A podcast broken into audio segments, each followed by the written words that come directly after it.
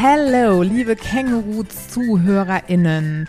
Ich freue mich, dass ihr heute wieder dabei seid äh, zu einer neuen Ausgabe unseres Podcasts. Känguru, der Podcast zum Familienmagazin. Ähm, wir machen das Ganze etwas anders. Ich bin jetzt nämlich ab sofort alleine. Vielen Dank an meine Kollegin Daniela Demmer, die jetzt äh, mich drei Jahre begleitet hat. Aber ich bin natürlich nicht ganz alleine, sondern ich habe heute zum Start äh, eine ganz tolle Gästin ähm, eingeladen und freue mich sehr, dass du da bist. Petra Kiewit. Petra Kiewit ist ähm, Vorstand des Deutschen Kinderhospizvereins. Habe ich das jetzt richtig gesagt? Ja, hallo, danke, dass ich hier sein darf. Du hast das genau richtig gesagt. Ach, sehr schön. Liebe Petra, ähm, ich habe jetzt natürlich äh, zu dem Thema ein bisschen recherchiert und äh, bin etwas verwirrt ähm, über diese Begrifflichkeiten. Vielleicht können wir das zuerst mal klären. Also erzähl mir doch, ach so, bevor wir jetzt einsteigen, muss ich euch natürlich noch ein bisschen mehr über Petra sagen, weil Petra ist nämlich äh, Mutter von zwei Töchtern und du bist auch Trauerbegleiterin. So, Richtig. und jetzt erzähl mir doch mal, was macht der Deutsche Kinderhospizverein? Ja, ähm, wir begleiten und unterstützen Kinder, Jugendliche und äh, junge Erwachsene, junge Menschen mit einer lebensverkürzenden Erkrankung. Also einer Diagnose, die eine Erkrankung aufzeigt, die lebenslimitierend oder lebensverkürzend ist. Und wir begleiten diese Kinder und jungen, jungen Menschen ähm, und ihre Familien, auch, auch die Geschwister und auch die Eltern, auf ihrem Lebensweg, so nennen wir das. Das heißt, ähm, ab der Diagnose über ihren Lebensweg, der auch durchaus recht lang sein kann, hoffen, das hoffen wir auch zumindest, und ähm, auch über den Tod hinaus. Das heißt, wir sind eine, eine wichtige und starke Stütze ähm, für diese Familien in ihrer, in ihrer Lebenssituation. Das ist so ein, ein wichtiger äh, Baustein. Ein anderer ist, dass wir ähm, vielfältige Begegnungs- und Bildungsangebote auch anbieten, also Seminare oder auch Ferienbegegnungen für die jungen Menschen, ähm, entweder mit den Familien oder auch alleine. Da gibt es ähm, zum Beispiel das Silvesterseminar, ein ganz gern, genutzte, ähm, ein gern genutztes ähm, Seminar, wo dann die Familien zusammenkommen ähm, und sich vor allem auch gegen, vernetzen können. Also wir kommen so aus dem Gedanken der der Selbsthilfe. Wir versuchen, die Familien zu vernetzen, ihnen ein Forum zu bieten, ähm, dass sie sich auch miteinander austauschen können und eben selber auch stärken können. Das sind ja jetzt alles Themen, die irgendwie sehr schwer sind. Wenn ich mir so deinen Lebenslauf angucke, du bist eigentlich BWLerin und hast ganz lange bei der Post gearbeitet, ne? Wie kommt das, dass du jetzt in diesem Thema so drin bist? Ja, manchmal sind es dann die eigenen ähm, Erfahrungen und Schicksalsschläge und äh, in diesem Fall bin ich ähm, auch betroffene Mutter. Ähm, meine jüngere Tochter Charlotta oder Lotta, wie wir sie nennen, ähm, hatte eine onkologische Erkrankung, ähm, Leukämie, und ist ähm, nach neun Monaten Therapiezeit sehr plötzlich und unerwartet gestorben. Ähm, das ist jetzt fast fünf Jahre her, viereinhalb Jahre her. Und ähm, das hat mich natürlich oder uns als Familie komplett aus dem Leben auch gehauen ähm, und uns ja einfach ein Stück weit natürlich zerstört ist auch Dinge, die alles, was man äh, vorher hatte, was wichtig war, äh, ist in Frage gestellt. Die große Trauer, nicht zu wissen, wie man damit umgeht, wie man wieder im, im, im Leben Fuß fassen kann. Und ähm, ich habe das dann, habe für mich dann den Weg gewählt, ähm, mich mit diesem Thema zu beschäftigen, auch zu verstehen, wie, wie, wie Trauer funktioniert, Krankheiten, Tod und ähm, habe dann eine Ausbildung zur Trauerbegleiterin absolviert über ähm, zwei Jahre und ähm, habe mich dann in der ehrenamtlich in der Trauerbegleitung engagiert. Das mache ich auch heute noch bei den verwaisten Eltern in Köln ähm, und habe dann konnte dann nicht mehr in diesen diesen alten Beruf zurück. Das ist ja äh, als BWLer in so einem Konzern äh, zählt nur Leistung mhm. und äh, schneller, weiter, höher, äh, wie mhm. man so schön sagt. Und das passte überhaupt nicht mehr zu meiner Lebenssituation, zu, mein, zu meinem Wertegerüst, zu all diesen Dingen. Und äh, da bin ich dann ausgestiegen und habe dann, und das war dann ein Zufall, über meine ehrenamtlichen Tätigkeiten äh, den Verein entdeckt, ähm, mit Sitz in Olpe und habe mich dort erst als Ehrenamtliche auch tatsächlich äh, ausbilden lassen und wollte in die Begleitung eines lebensverkürzend erkrankten Kindes oder jungen Menschen und dann kam aber die Corona-Pandemie, dann hat das nicht stattgefunden, aber ich war dort ausgebildet und ähm, sozusagen im, im Netzwerk und ähm, dann gab es die Opportunität für, diese, für, diesen, für diesen Job zunächst in der Geschäftsführung ähm, des Deutschen Kinderhospizvereins und jetzt seit ein paar Monaten in, äh, im Vorstand. Ähm, ja, und das habe ich nicht bereut, denn ich, mein Anspruch ist, ich bin ja Kauffrau, also ich mache dort mhm. eher die mhm. kaufmännischen Themen und Finanzen. Aber ähm, mein Anspruch ist, und das ist das, was der Verein oder auch die Kinder- und Jugendhospizarbeit in Deutschland auch wirklich sich zum, zum Auftrag gegeben hat, ist, das Thema stärker in die Gesellschaft zu rücken. Also Sterben, Tod und Trauer äh, zu enttabuisieren. Das ist jetzt nicht mein Lieblingswort, aber es ist, sagt so ein bisschen, was es meint. Und ähm, ja, und wenn ich diesem Auftrag mit dieser Tätigkeit ein Stück weit mehr gerecht werde und auch das für Lotta mache, mhm. ähm, da hatten wir nicht so viele Möglichkeiten des Abschiedes und dieser, ja, dieser der Begleitung. Wir hatten da keine gute Begleitung. Ähm, wenn ich das für andere oder wenn ich dazu beitragen kann, dass es ein Stück weit in die Gesellschaft gerückt wird, dass das vielleicht andere ähm, besser vorfinden, dann ist das schon eine gute, eine gute Arbeit sozusagen. Mhm. Hast du denn das Gefühl, dass sich innerhalb, also ich meine, du hast jetzt gerade gesagt, äh, damals ähm, gab, war das nicht so schön, also das Verabschieden und ähm, du warst auch nicht so informiert über bestimmte Themen und so. Hast du das Gefühl, da tut sich was? Also in den letzten vier, fünf Jahren? Ja, auf jeden Fall. Ähm, ganz viel. Ich ähm, mache zum Beispiel meine, ähm, meine äh, Trauergruppe mit einer Bestatterin zusammen, die, ähm, mit der ich mich oft dazu austausche, die auch äh, mir erzählt und sagt, dass das absolut anders ist heute. Also heute ist es noch nicht so lange her, aber komischerweise ist das dann doch, hat sich das dann doch äh, weiterentwickelt, dass es Möglichkeiten des Abschieds gibt, ähm, dass man den Verstorbenen, das Kind in diesem Fall, nochmal vielleicht mit nach Hause nehmen kann. Das sind alles Dinge, die wir nicht wussten, die wir tatsächlich nicht wussten. Ähm, oder auch, dass ähm, in, den, in den stationären äh, Kinder- und Jugendhospizen es die Möglichkeit gibt, auch wenn man da nicht vorher war, sondern mit, mit dem Tod auch nochmal noch mal hinzugehen. Die haben dort ähm, wirklich auch wunderbare, wunderschöne Räume, Abschiedsräume, wo man als Familie nochmal Tage, mehrere Tage verbringen kann und sich ganz in Ruhe verabschieden kann. Und ähm, das meine ich, hat sich geändert. Also das gab es auch da schon, aber äh, es ist ja oft auch das Wissen darum. Mhm. Also bei uns war es das Wissen darum. Ähm, das hat sich ein bisschen geändert, weil es immer mehr, mehr Menschen gibt, wie dich zum Beispiel, äh, die sich mit diesen Themen beschäftigen und, ähm, und die wirklich stärker auch in die, in die Gesellschaft tragen. Und das finde ich ganz wichtig. Mhm. Ähm, du hast gerade vom ambulanten Kinderhospizdienst gesprochen, der euch ja dann quasi untersteht, so wie ich das verstehe. Ne? Also ihr seid so. Wir sind Träger. Ihr seid Träger und dann gibt es diese ambulanten Kinderhospizdienste. Vielleicht kannst du mir mal so ganz konkret erzählen, was macht da ein Mensch, der oder die dort arbeitet? Ein, ein ambulanter Kinder- und Jugendhospizdienst ähm, befindet sich meist in den Städten relativ zentral, sodass auch die Familien das gut erreichen können. Dort haben wir ähm, meistens zwei, manchmal drei, manchmal auch nur einen hauptamtlichen Mitarbeiterinnen, ähm, die dort den Kontakt zu den Familien dann haben. Also Familien melden sich ähm, dort in den Diensten, wenn sie es kennen, über die Krankenhäuser, ähm, über äh, Palliativdienste, über ganz unterschiedliche ähm, Multiplikatoren können die sich dann äh, bei uns melden, wenn sie eine Diagnose haben, einer lebensverkürzenden Erkrankung äh, da gibt es ganz vielfältige Erkrankungen, die dahinter stehen.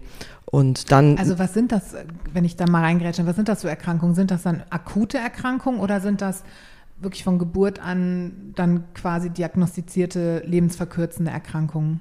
Häufig das, aber es kann natürlich auch sein durch eine Verunfallung, dass es dann ah. äh, zu einer schwerwiegenden Erkrankung mhm. kommt. Es gibt da verschiedene Gruppen mhm. von Krankheiten. Mal ein Beispiel äh, Muskeldystrophien, mhm. wo sich dann Muskeln zurückbilden und ähm, die Kinder dann irgendwann, wenn sie dann oder auch im jungen Erwachsenenalter ähm, äh, nicht, mehr, nicht mehr gut laufen können oder auch beatmet werden müssen. Das ist ein Beispiel. Ähm, Mucopolysaccharidosen, das ist ähm, eine, auch eine schwerwiegende Stoffwechselerkrankung, ähm, die, ja, das so, so Beispiele gibt es ganz vielfältige äh, Erkrankungen, aber diese Diagnose stellt ein, ein Arzt, ein Mediziner äh, und damit sind die Kinder, haben die die Möglichkeit oder die Familien zu uns zu kommen ähm, und von uns begleitet zu werden. Und dann ähm, gibt es eben diese, wie ich eben gesagt habe, diese hauptamtlichen Mitarbeiterinnen meistens, ähm, haben auch ein paar Männer, aber viele Frauen. Schade, ne? Der Bereich ist immer noch sehr, sehr weiblich, ne? Mhm. Ähm, und die. Also Männer, wenn ihr das hört, ihr könnt euch da bewerben, oder? Ja, genau. Äh, Wir suchen immer Leute. Ähm, die, das Berufsfeld heißt äh, Koordinationsfachkraft und die haben dann den Kontakt mit den Familien, beraten die Familien, ähm, gucken, welche Bedürfnisse auch so eine Familie hat. Also ob das erkrankte Kind oder der junge Mensch oder vielleicht auch der, der oder die Geschwister ähm, vielleicht äh, eine Notwendigkeit haben einer Begleitung. Und dann ähm, werden Ehrenamtliche gesucht oder es gibt immer einen, noch eine Gruppe von Ehrenamtlichen, die an einen Dienst angebunden sind. Die muss man suchen, die muss man ausbilden, die durchlaufen einen Qualifizierungskurs.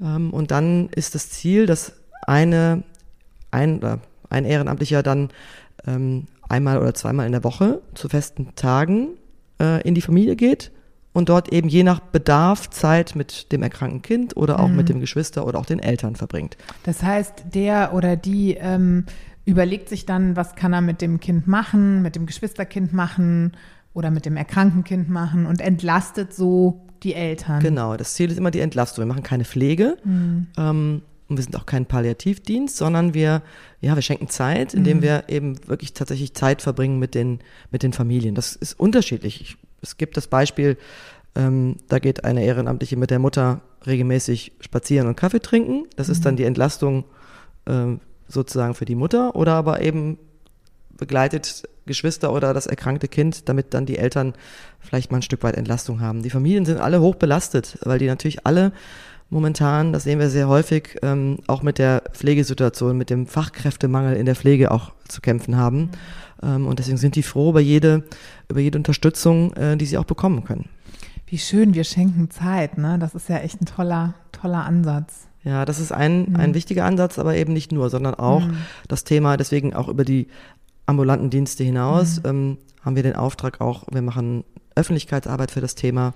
Ne, Wir gehen auf Veranstaltungen, haben Stände, auch um die Familien zu gewinnen. Auch die kennen, das, mein Beispiel ist ja eins, was ich ähm, eben, eben genannt habe, die Erkrankung von Lotta war kurativ. Also wir waren ganz sicher, dass sie also mit keiner Minute äh, die Überlegung gehabt, dass das nicht gut gehen könnte. Es Ach, war keine. habt ihr euch auch vorher gar nicht äh, damit auseinandergesetzt, mit dem Tod auseinandergesetzt. Genau, es war, gab auch Ah, keine, ja. es gab da auch keine Unterstützungsangebote, Mhm. was vielleicht einfach auch nicht erwünscht ist, natürlich in so einer, Mhm. ähm, in so einer Phase in der Also von Kinderonkologie. Unter, von euch unter, also wolltet ihr das nicht oder wer, wer wollte das nicht? Nee, es, ich, wir haben es einfach nicht vorgefunden. Es wurde uns nicht angeboten, Ah, ja, in okay. der, in der Klinik oder in, von begleiteten Ärzten äh, Mhm. oder, ähm, oder anderen, ähm, dass man sich in der Phase unterstützen oder begleiten lassen kann, ähm, weil es einfach klar war, das sind jetzt neun Monate Therapie und danach ist es wieder in Gut. Ordnung, gut, hoffentlich, und, Mhm. äh,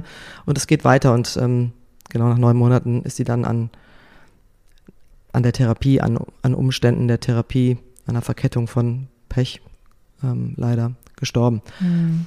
Ja, zurück zu den, zu den, ähm, zu der Arbeit im, im Kinderhospizverein. Also diese, oder willst du noch was fragen? Dann Ja, frag ich wollte äh, dich dazu jetzt nochmal äh, kurz fragen. Wir hatten ja im Vorhinein auch besprochen, dass das in Ordnung ist, dass ich dich frage, ne, zu dem Tod von Lotta. Ja, Und äh, da wollte ich dich fragen, also ähm, setzt man sich dann mit dem Tod nicht auseinander, weil man sich mit dem Tod nicht auseinandersetzen will? Also auch von Seiten der Ärzten. Also ich frage mich, wenn es eine onkologische Erkrankung gibt, ne, dann ist das natürlich, steht das ja immer irgendwie auch so ein bisschen im Raum. Ne? Also ist, wird das, ist das so ein Moment, wo der Tod so ausgeklammert wird, weil man Angst davor hat? Oder ja, ich glaube, so ist das. In den Kliniken ist das kein Thema. Und vielleicht ist es auch ein Schutz natürlich für alle. Ähm, so eine Kinderonkologie ist, ähm, ja, ich sag mal, das Leid sieht man nicht auf dem Flur, da wo man rein und raus geht, da ist immer buntes Leben. Die Kinder spielen da, auch Lotte hat da sich, ist ja ein sehr, sehr lebenslustiges Kind, sehr angstfrei, hat sich da bewegt und hat wild gespielt, trotz Infusionsständer ähm, und Einschränkungen in diesem, durch die Therapie. Ähm, und da findet das nicht statt. Äh, in den Zimmern gibt es natürlich dann die Situation, wo auch Kinder sterben oder, oder auch dann zu Hause. Das wird im Grunde auch nicht groß thematisiert und ich glaube, das ist natürlich ein Stück weit auch ein Schutz für alle. Mhm, für Weil alle. Jeder, gerade onkologische Erkrankung, man kommt, man kommt mit einer Diagnose und bekommt auch gleich eine Prognose und die ist gut. Ähm, Im Lottas Fall Leukämie über 95 Prozent. werden geheilt. Hm. Hm. Aber es gibt eben auch die wenigen, die nicht geheilt werden und die, hm. darüber wird nicht, die Prognose bekommt man mitgeteilt oder kann man nachlesen. Hm. Wir haben uns natürlich auch sehr, ich bin äh, ja eher analytisch geprägt durch auch mein Studium und meine, meine Jobs und habe mich natürlich genauso auch damit auseinandergesetzt. Ähm, was, was ist der Weg, was ist die Therapie? Das geht nach Schema F, ähm, nach Therapieprotokoll und ähm, da ist an keiner Stelle der Ausreißer, es könnte nicht funktionieren. Mhm. Also der wird nicht, der wird einfach nicht genannt. Und ich glaube, das ist einfach so und das schützt wahrscheinlich die beteiligten Personen. Mhm. Ähm, und die, denen es dann doch passiert, die sind dann ja auch nicht mehr in der Klinik, die sind dann ja weg. Das ja, ist übrigens der Unterschied zur Kinder- und Jugendhospizarbeit. Wir sind nicht weg, wenn Kinder versterben, sondern wir bleiben ähm, an der Seite der Familien, wie wir das sagen. Das heißt, die können auch nach dem Tod bei uns noch Angebote annehmen, sie können weiter begleitet werden, sie können äh, auch Trauerangebote wahrnehmen, sie können, ähm, sind weiter vernetzt mit anderen Familien. Ähm, wir bieten auch in unserem Seminar- und Begegnungsangeboten, bieten wir auch Reisen oder Begegnungen für äh, trauernde Eltern. Also das sind alles Dinge, da sind wir eben nicht weg. Und in der Klinik ist es so, da fällst du von heute auf morgen aus dem System. Mhm. Und das ist schlimm, weil es hat ja vorher den Tag gefüllt. Mhm. Mhm. Und dann äh, musst du erstmal gucken, so und was jetzt? Und zwar ganz alleine, ne? Genau. Mm, mm. Und dann hast du ja jetzt den Weg gesucht quasi, also in den letzten Jahren und bist da ja so voll eingetaucht eigentlich, ne? Also der, der Tod und das Sterben, das ist ja jetzt ein, ich meine, das ist sowieso durch den Tod Lottas immer ein Wegbegleiter, aber das ist ja jetzt nochmal eine ganz andere Auseinandersetzung auch für dich, ne? Das ist mein Thema. Ähm, allerdings es ist mein Thema. Allerdings ähm, versuche ich meine alte und meine neue Lebenswelt zusammenzubringen. Das heißt, äh, im Verein bin ich für Finanzen und kaufmännische Themen. Da mache ich ganz viele Themen, die jetzt in erster Linie nicht so nah an den Familien sind. Ähm, was ich was, äh, äh Prozesse, ähm, Wirtschaftspläne, mhm. äh, all diese Dinge. Wir gucken, dass Geld reinkommt. Mhm. ähm, und da bin ich nicht so ganz nah dran. Das ist auch gut. Also so versuche ich tatsächlich meine alte, meine, vielleicht meine Expertise aus meinem alten Leben in meine neue Lebenswelt zu übertragen, indem ich mhm. was mit Sinn mache und gleichzeitig natürlich auch das Thema nach vorne trage, in die Gesellschaft bringe, aber selber nicht eben ähm, so ganz nah dran bin. Und das ist gut. Es ist aber auch gut, wenn ich dann auch mal Familien treffe ähm, bei Veranstaltungen und dann mit denen ins Gespräch komme, um natürlich auch äh, zu sehen, was sind so die Themen und Bedürfnisse. Mhm. Und nochmal ganz kurz vielleicht die, ähm, ich glaube, du eben sagst, ich bin damals dann da rausgefallen aus, oder in diesen, in dieses große Loch sind wir alle gefallen als Familie. Auch mein äh, Lebensgefährte und natürlich die, die Schwester, ältere Schwester.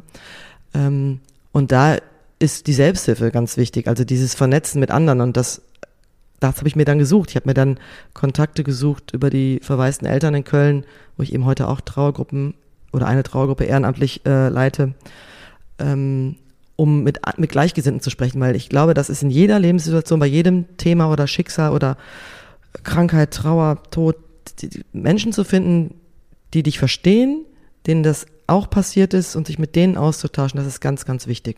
Mhm.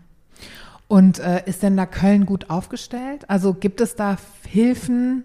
Ähm, ja, ich würde sagen, die Großstädte sind natürlich da immer besser aufgestellt als vielleicht mhm. das ländliche Gebiet in Köln. Also wir als Verein betreiben vier ambulante oder haben mhm. vier, vier Dienste in, in Köln und ähm, es gibt auch in der Uniklinik gibt es Trauergruppen und ähm, Unterstützung, wenn man sie dann kennt. Das, nur das war mir dann zu nah. Mhm. Ähm, und ähm, die verwaisten Eltern, es gibt auch noch andere Angebote. Also es wird auch zunehmend mehr. Mhm. Ähm, das sehe ich schon. Aber man muss es eben wissen. Und das ist eben dieses Thema, das darüber zu sprechen und das Thema bekannt zu machen. Ich glaube, das ist ein ganz großer, großer Punkt. Mhm. Um jetzt nochmal auf euch zurückzukommen, ähm, wie wird das denn, muss ich das selber bezahlen oder wenn ich jetzt Hilfe in Anspruch nehme? Nein, das musst du nicht bezahlen. Das äh, wäre auch sicherlich eine viel zu große Hürde für die Familien. Ähm, finanziert ist die Arbeit über, ähm, ein Teil der Arbeit wird finanziert über die Krankenkassen. Ähm, ein Teil wird für den Krankenkassen übernommen und ähm, ein ganz großer Teil des Vereins ist aber spendenbasiert. Das heißt, wir ähm, sind zum, ja, zum, zum großen Teil auf Spenden angewiesen und versuchen natürlich immer auch Spenden zu generieren, machen auch Maßnahmen, ähm, Förderanträge zum Beispiel, also wir machen, wir versuchen auch Geld über, über Förderung zu bekommen, zum Beispiel über Aktion Mensch oder wir haben eine eigene Stiftung, die Deutsche Kinderhospiz-Stiftung, die uns fördert. Mhm. Äh, und es gibt vielfältige andere Stiftungen und Fördergeber in Deutschland, die äh, uns auch unterstützen. Ähm, mhm. Aber eben auch oft so Spendendosen in, in Bäckereien. Ich will jetzt keine Namen nennen, aber genau. oder? Dann, ja, genau. genau. Das, ähm, mhm. das machen wir auch. Gibt's also klar, so klasse Spenden sammeln. Mhm. Genau. Ja. Also sind über jede Spende froh. Ja, sehr gut. Ähm, du meintest, ihr macht ja auch so Stände ne, äh, auf Veranstaltungen und so. Da fiel mir jetzt gerade auch spontan eine Frage ein. Und zwar, machen die Leute eigentlich einen Bogen um euch? Also ich meine, Hospiz ist ja schon immer sehr stark verbunden mit dem, was ich jetzt von Erwachsenen Hospizen kenne. Ähm, mm, nee, das finde ich eigentlich nicht. Ich, ähm, haben wirklich auch einfach tolle Mitarbeiter, Mitarbeiterinnen, die finde ich auf diesen, gerade wenn ich das so erlebe bei, weiß ich was, bisschen, äh, Veranstaltungen am Wochenende, wo dann unsere Stände sind, bei Sportveranstaltungen zum Beispiel, ähm, erlebe ich immer, dass die, dass die Menschen da eigentlich ganz interessiert auch hingehen. Es gibt natürlich meistens auch irgendwas zu gucken, zum Beispiel vielleicht eine Tombola, wo man was gewinnen kann. Dann kommen natürlich die Menschen und auch die Familien. Die Kinder haben ja sowieso weniger Berührungsängste, das ist immer schön. Ähm, aber ich finde, man, und so geht es mir auch im persönlichen Umfeld, wenn man das erklärt, was wir tun, ja, dieses Begleitung auf dem Lebensweg ähm, über einen langen Zeitraum, eine Verlässlichkeit Familien zu bieten, äh, sie wirklich zu entlasten, ähm, dann finden das erstmal natürlich alle gut. Nicht erstmal, es finden alle gut. Mhm. Ähm, so, und diese Angst vor dem Thema, das gibt es schon auch, aber ähm, die ist gar nicht so groß, wie man eigentlich immer denkt. Manchmal ist es so, also äh, es gibt so Kollegen, die sagen, naja, wir sind immer die Partycrasher, wenn man irgendwo hinkommt und die Leute fragen, was machst du für, beruflich? Und du sagst, ähm, du arbeitest für den Deutschen Kinderhospizverein. Ähm, erstmal Stille. Dann kommt erstmal Stille. Ich hatte neulich ein Erlebnis ähm, auf dem Friedhof, war ich bei Lotta und habe ähm, dort gestanden und ähm, ich hatte, äh, oder ich bin mit dem Auto rausgefahren und auf dem Auto steht, ist ein großer Aufkleber ähm, von unserem Verein und dann kam ein junges Paar auf mich zu, drückte mir 10 Euro in die Hand und sagte, dass sie das können, das könnte ich nicht. Nicht dein Ernst? Doch, es ist tatsächlich passiert. Nein. Ja. Und es ist, ich finde, das ist ja nicht eine Frage des Könnens, weil theoretisch kann es ja jeder, es ist eine Frage des Wollens. Ja. Ne? Also die haben nur, das, nur den Namen gelesen, mm. diesen Begriff. Und waren völlig Kinder, fertig. Hospiz und mm. das könnte ich nicht und haben mir die 10 Euro habe ich dann in die Spendendose in unserem Dienst gesteckt. Naja, dann hat sich der Aufkleber doch auch schon gelohnt. Ja. ja. Also es ist immer noch viel Aufklärungsarbeit zu tun, ja. ähm, das auf jeden mhm. Fall. Aber ich wenn man mit den Menschen ins Gespräch kommt, finde ich immer, erkenne ich auch immer eine große Offenheit und äh, mhm. Ja, und Unterstützungswohlwollen mhm. auch. Jetzt hast du ja gerade schon gesagt, ne? also man kann finanziell natürlich unterstützen. Ähm, EhrenamtlerInnen können sich bei euch äh, bewerben. Gibt es sonst noch eine Möglichkeit, euch irgendwie zu unterstützen? Naja, das, also das mit den Ehrenamtlichen ist ganz mhm. wichtig, weil da sind wir immer auf der Suche nach, mhm. äh, nach Ehrenamtlichen. Muss man da eine Vor also muss man da so eine Vorkenntnis haben? Kann das jeder, jede machen? Kann theoretisch jeder machen. Man muss einen, ähm, einen Qualifizierungskurs durchlaufen, in dem mhm. man das, in das Thema eingeführt wird. Man kann jetzt nicht äh, kommen und sofort in eine Familie gehen, mhm. sondern ähm, man muss sich mit verschiedenen also Themen. Den würde ich mir dann auch wünschen. Genau, also ein bisschen wird man qualifiziert. Das sind ja. so ein paar Wochenenden. Ähm, oder Abende, je nachdem. Mhm. Äh, und dann kann man in, in die Begleitung gehen, entweder in, in den ambulanten Diensten oder auch in der Akademie. Da sind das dann eher Wochenenden oder auch mal eine Ferienbegegnung, die eine ganze Woche geht. Das ist dann mhm. eher bald äh, über, einen längeren, über einen Zeitraum und in den Diensten ist es dann eben einmal in der Woche oder zweimal in der Woche mhm. für einen Nachmittag. Das ist so der Unterschied. Und man begleitet dort dann immer den gleichen jungen Menschen im Idealfall. Ähm, das ist, das ist äh, wichtig und auch das Thema bekannt machen. Also wenn man mhm. Familien im Umfeld hat, die vielleicht betroffen sind, über uns berichten mhm. ja, und sagen, ruf doch da mal an. Ähm, das Thema überhaupt ähm, nicht mit so einem Tabu zu versehen, sondern es ist ja nun mal Teil unserer Gesellschaft und ähm, wir werden alle sterben. Äh, wir werden alle mit Krankheit sicher. in unserem Leben ja. irgendwann mal konfrontiert mhm. und ähm, ähm, das auch weiterzutragen und ähm, sich darüber auszutauschen. Ich glaube, das ist ganz wertvoll. Mhm. Ist doch eigentlich ein schönes Abschlusswort. Und ich hoffe, dass wir mit diesem, also mit diesem Podcast jetzt irgendwie so ein bisschen dazu beitragen können, dass das Thema nochmal mehr gehört wird und ähm, ja, dass ihr ein paar Infos ähm, zum Deutschen Kinderhospizverein mitnehmen könnt. Ähm, es gibt ja eure Webseite, da kann man sich, oh, ich zerschlag hier gerade alles, da kann man sich auch nochmal äh, informieren ne, und euch dann direkt anschreiben. Genau. Genau. Vielen, vielen Dank, liebe Petra, dass du so offen über dich erzählt hast und dass du uns auch so viel über den äh, Kinderhospizverein erzählt hast. Es war für mich jetzt ein ganz äh, spannendes Thema da mal einzutauchen. Danke, dass du da warst. Sehr, sehr gerne. Gerne wieder. Danke dir. So, ihr Lieben, vielen Dank auch an euch da draußen, ähm, dass ihr zugehört habt. Den Link zur Webseite des Deutschen Kinderhospizvereins findet ihr in unseren Show Notes. Dort könnt ihr vorbeischauen, wenn das Thema euer Interesse geweckt hat. Mm, abonniert gerne unseren Podcast und dann würde ich jetzt sagen, hören wir uns in vier Wochen wieder mit einer neuen Folge unseres Känguru-Podcasts. Bis dahin, macht es gut.